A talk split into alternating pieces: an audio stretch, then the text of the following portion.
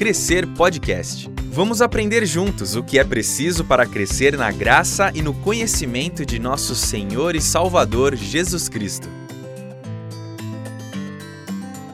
E está no ar mais um episódio do Crescer Podcast. Este é o episódio de número 13 da série Uns aos Outros, em que temos estudado as mutualidades do Novo Testamento, aquilo que a palavra de Deus ensina para a comunidade dos discípulos de Jesus sobre como deve ser o nosso comportamento, a nossa relação social a partir do momento em que vivemos sob o governo de Deus. E para ter mais esse bate-papo comigo, está aqui Caleb Ribeiro. Tudo bem, Caleb? Tudo bem, Israel, queridos ouvintes, uma alegria novamente seguirmos essa trilha que nos é tão importante para o crescimento comunitário uh, daquilo que Jesus está promovendo em nós, né, através de nós. Então, uma alegria novamente, Israel. É isso aí, Caleb. Hoje vamos para o assunto que é, na verdade, dois imperativos em um texto só. O texto base é 1 aos Tessalonicenses, capítulo 5, versículo 11, em que o apóstolo Paulo escreveu assim: Por isso, exortem-se e edifiquem-se uns aos outros, como de fato vocês estão fazendo. Caleb, é interessante porque a palavra exortação, o exortem-se, muitas vezes foi utilizado em comunidades cristãs para pessoas que nasceram nas igrejas cristãs aí, né? Estavam acostumados a ouvir uma mensagem um pouco mais dura, um ensino, uma pregação um pouco mais é, é, incisivo, assim, chamando ao arrependimento, e sempre falaram, não, hoje foi uma palavra exortativa, né? como se exortação fosse sinônimo de bronca, fosse sinônimo de é, um puxão de orelha, né? Só que não é exatamente este o sentido da palavra exortação à luz do Novo Testamento, né? Exatamente. Até a expressão que algumas pessoas usavam, ô louco, pastor, hoje o senhor desceu o cajado aqui no povo, né? tá bravo? Mas isso é interessante perceber, é, que a palavra exortação, ela tem o sentido de consolar, né? Ela traz essa ideia uh, por trás também, né? Uh, que é a, a palavra ali é, da consolação. Isso muda tudo o enfoque, né? É, a gente até percebe que por muitas vezes a gente agiu usando essa expressão, mas de forma equivocada, né?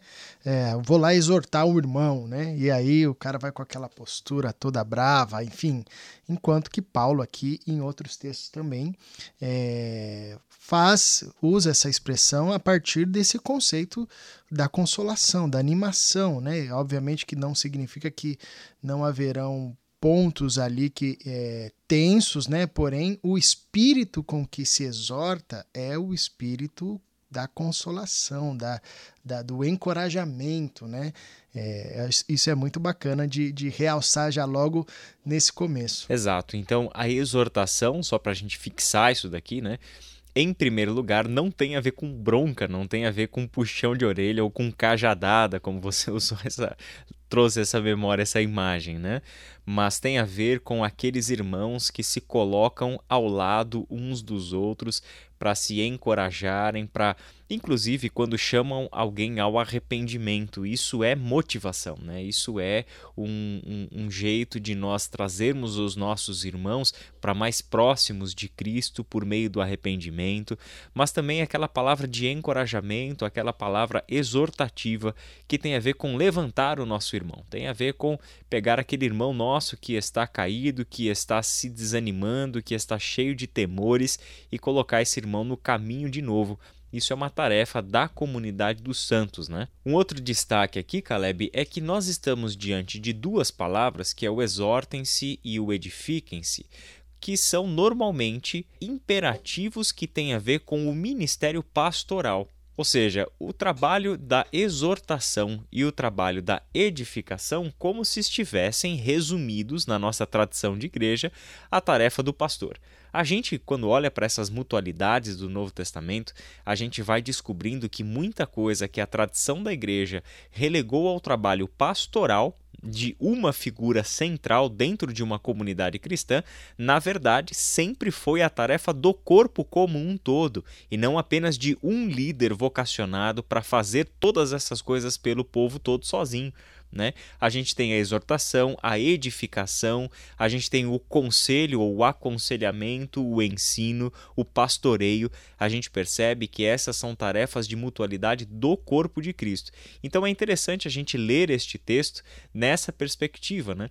Paulo não está deixando este imperativo para um líder da comunidade, mas é importante termos em vista que exortação e edificação são trabalhos da comunidade para com a própria comunidade. Né? De fato, Israel, tanto que no final desse verso, Paulo ressalta que essa já é uma prática entre eles, né? Vocês exortem edifiquem-se mutuamente uns aos outros, como de fato vocês já estão fazendo, né? Como de fato é, vocês já vivem essa realidade.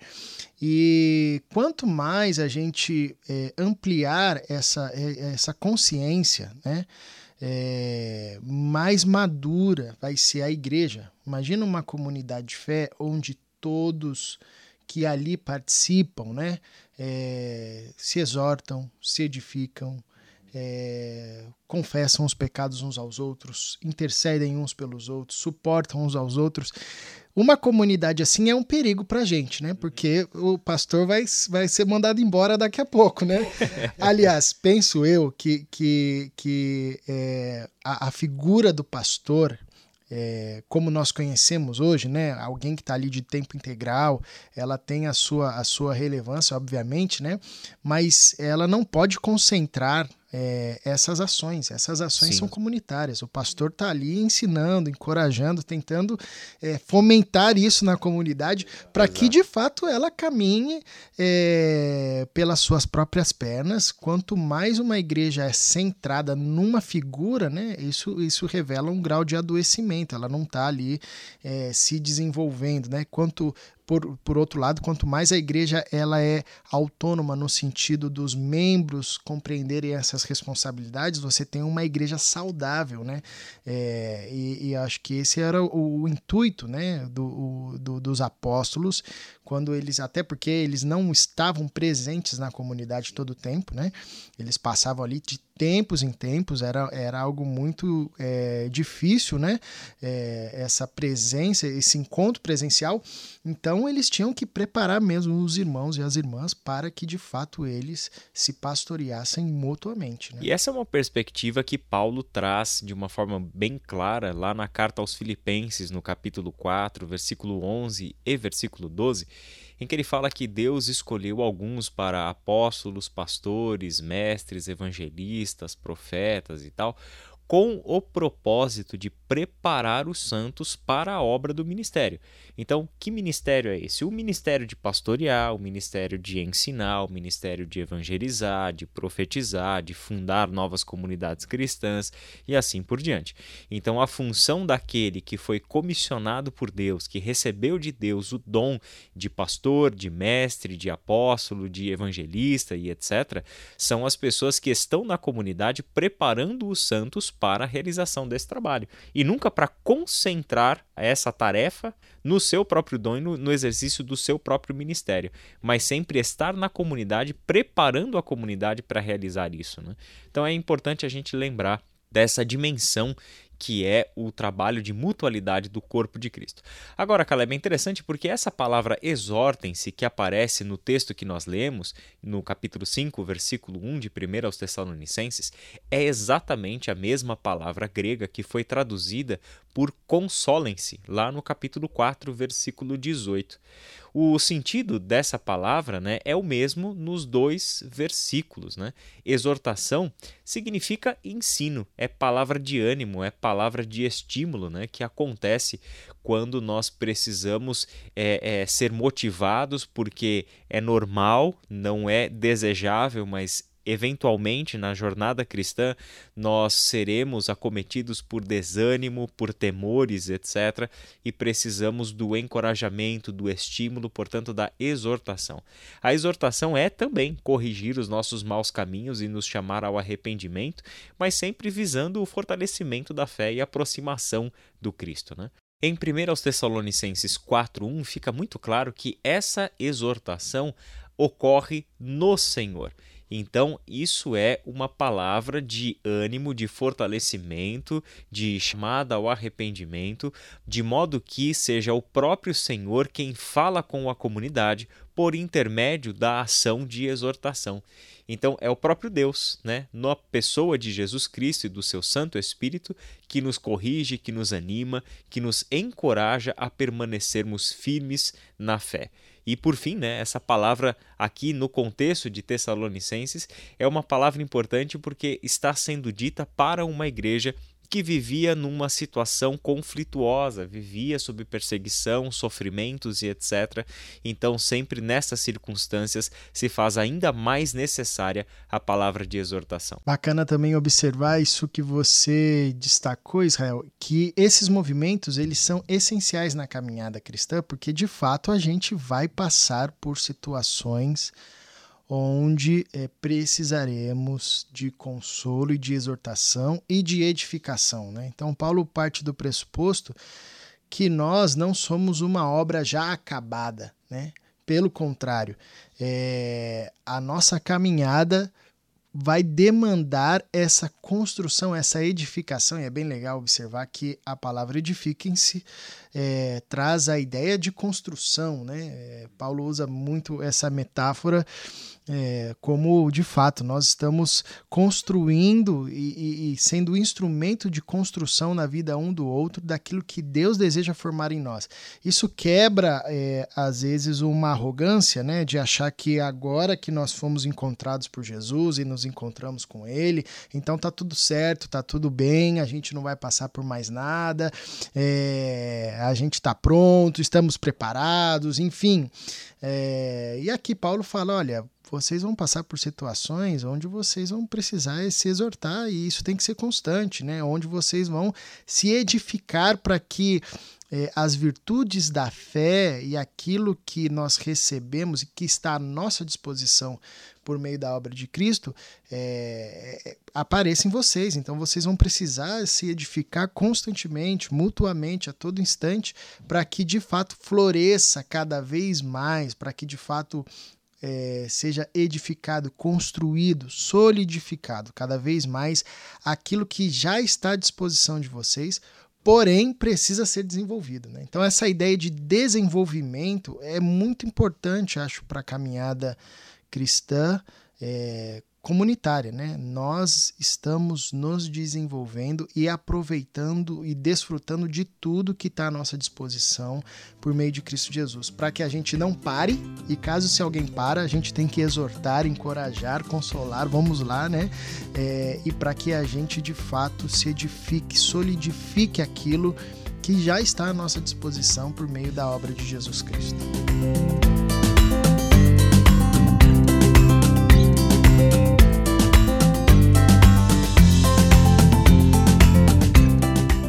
Cresça na graça e no conhecimento de Jesus Cristo.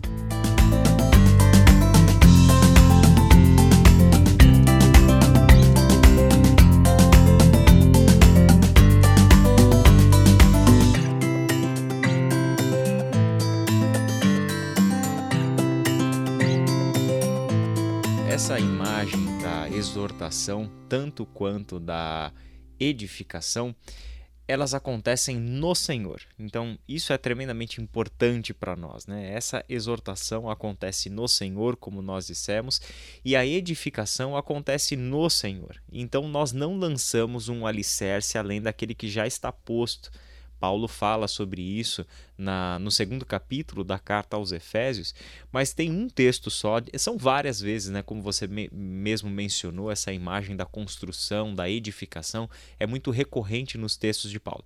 Mas tem uma que para mim é muito especial, que é Colossenses capítulo 2, versículos 6 e 7, em que Paulo escreveu assim: Portanto, assim como vocês receberam Cristo Jesus, o Senhor, continuem a viver nele enraizados e edificados nele, firmados na fé como foram ensinados, transbordando de gratidão.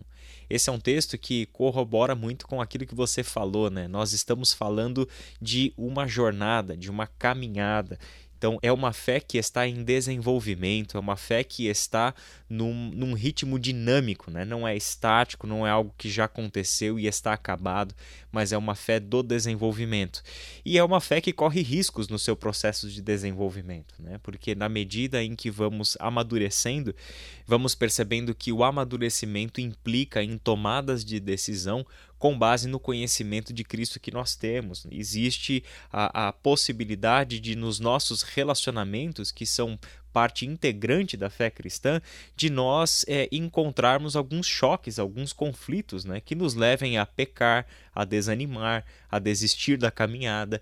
Ou seja, a nossa fé é uma jornada, mas não é num terreno simplesmente plano, liso e etc. É um terreno pedregoso, é um terreno acidentado, é um terreno em que encontraremos riscos tanto dentro de nós como na caminhada e na jornada. Né? Por isso mesmo que Deus nos deu esses recursos. Né?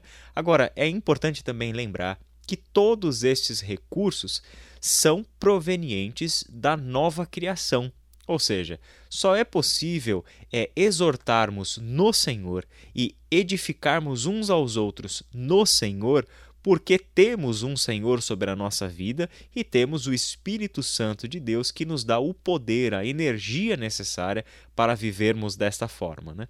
Então, os exercícios de mutualidade mostram exatamente este aspecto dinâmico e espiritual de realizarmos todas essas coisas, não apenas como mandamento, como já vimos né, anteriormente, mas como uma orientação que encontra no Espírito Santo de Deus que habita em nós este desejo para viver essa vida e agirmos dessa forma. Né? De fato, Israel, e eu acho que fica claro aqui né? Embora eu acho que já tenha ficado claro em todos os outros, né? Porque nós estamos falando de mandamentos da mutualidade, ou seja, a gente está falando que esse desenvolvimento da fé cristã é comunitário e não tem como se desenvolver na fé cristã é, a não ser por relações profundas e comunitárias com os irmãos e com as irmãs. É, e aqui, quando Paulo usa a figura do edificar, né? Mostra para nós que essa construção é, que Deus está formando e fazendo em nós, ela requer é, a interação e, e, e, a convivência com outros irmãos, né? Você não se edifica sozinho, né? Paulo poderia falar, edifiquem-se aí individualmente, né? Não, é é um mandamento mútuo, edifiquem-se mutuamente. Não é que cada um é responsável pela sua própria edificação, uhum. embora todos nós sejamos Sim. pessoalmente responsáveis pela nossa caminhada, mas a edificação é responsabilidade do corpo de Cristo. Né? Exatamente. E isso ajuda a gente a entender, né? Porque às vezes a gente vê na, na, no meio da comunidade irmãos que estão há 5, 10, 15, 20, 30 anos de igreja e o cara não se desenvolve. Você fala, meu, não é possível. E você pode olhar a fundo, invariavelmente você tem ali um desenvolvimento individual. É alguém que não permite ser obreiro na edificação da vida do outro e não permite que o irmão seja também um obreiro na edificação da sua vida. É, isso, isso é uma, uma, uma figura clara para nós de que a fé cristã ela é eminentemente comunitária. O nosso crescimento depende e passa pela relação com o próximo, com aquele que partilha do pão e do cálice conosco, né? É, então isso nos lança assim literalmente, é como todo o movimento do, do, dos imperativos e dos mandamentos da mutualidade para a comunidade, né? Ah, o exortar-se, não é você se exortar a si mesmo, né? Vamos lá, tipo, uma autoajuda, olhe no espelho e uhum. diga três vezes: você é capaz, você pode, você é filho de Deus, você é cabeça e não cauda, né? Não é essa lógica, né? Exortar-se mutuamente é, é deixar que outros irmãos te encorajem, te consolem e você também ser instrumento é, na vida desses irmãos, né? Então, é, isso revela que essa construção, Deus pensou essa construção comunitariamente, né? A gente se auxiliando mutuamente, obviamente, como você bem destacou, nós somos, é, nós é que prestaremos contas a Deus daquilo que Ele está construindo em nós, né? É, isso não exime a nossa responsabilidade, porém não tem como você é, edificar-se sozinho, né? Ou seja, a igreja é corpo de Cristo, família de Deus, projetada por Deus para funcionar de uma única forma, em corpo, Exatamente. em vida comunitária, Uhum. em mutualidade, é, visando unidade em meio a uma grande diversidade de dons, de características e etc. Então Deus criou a igreja de um jeito muito especial, porque Ele não só deu todos os recursos que nós precisamos para que este corpo seja edificado, mas como Ele também criou todas as circunstâncias para que a igreja só funcione se funcionarmos em função uns dos outros. Né? Se tentarmos edificar corpos de Cristo isolados e separados uns dos outros, não tem como. A gente está criando alguma coisa que é, é, paralelo ao projeto de Deus, é inferior, portanto, ao projeto de Deus e deve ser abandonado. A nossa visão de igreja sempre terá que ser comunitária e em mutualidade. Caleb, para a gente caminhar para o fim do nosso podcast, a gente percebe é, que a exortação e a edificação sempre serão necessárias no corpo de Cristo, mas elas têm uma função especial em levar pessoas a se animarem novamente na fé, a corrigirem os seus maus caminhos, e isso traz a necessidade da confrontação. O ensino da palavra de Deus é necessariamente um ensino confrontador em que seremos o tempo todo colocado diante de decisões que implicam um abandono de determinadas práticas, de visão de mundo, de correção de caminhos, para assumirmos uma nova postura existencial diante do Evangelho de Jesus Cristo. Será que as nossas relações comunitárias estão nos preparando para sermos eventualmente confrontados pelos nossos irmãos? Porque uma, uma maneira da gente tentar identificar isso, né? Quando nós vemos um irmão desanimado ou um irmão que está desanimado por causa do seu próprio pecado, um irmão que está se isolando da comunhão por causa do seu pecado. Qual é a nossa reação mais frequente? É, é a reação do exortem-se e edifiquem-se mutuamente, ou é a, a exortação do quinto evangelho, que é critiquem-se mutuamente, falem mal e fofoquem mutuamente do irmão que está é, é, passando por uma dificuldade por causa do seu próprio pecado. A gente é bom em, em obedecer mandamento que não existe, né? Exatamente. Que Deus nunca deu. que- Como se já não tivéssemos mandamentos É, suficientes na né? palavra de A Deus, gente a gente acha ainda é cria um monte que ele nunca deu pra A gente. gente criou, exatamente. É, eu penso que isso é um, uma evidência de maturidade da igreja como um todo, né? A gente tem séculos de história, mas é, de fato nós somos, nós ainda reproduzimos o mesmo movimento dos, dos, dos líderes religiosos da época de Jesus, que pegaram aquela mulher em adultério e levaram para ser para ela ser condenada em praça pública, né? É, a gente isso é, é muito forte em nós, né? É, e, e aqui a, a fala de Paulo, esse imperativo bíblico cai para nós como uma confrontação, né? De fato, é uma prática que nós, é, em linhas gerais, não não vemos brotar na vida da igreja, né?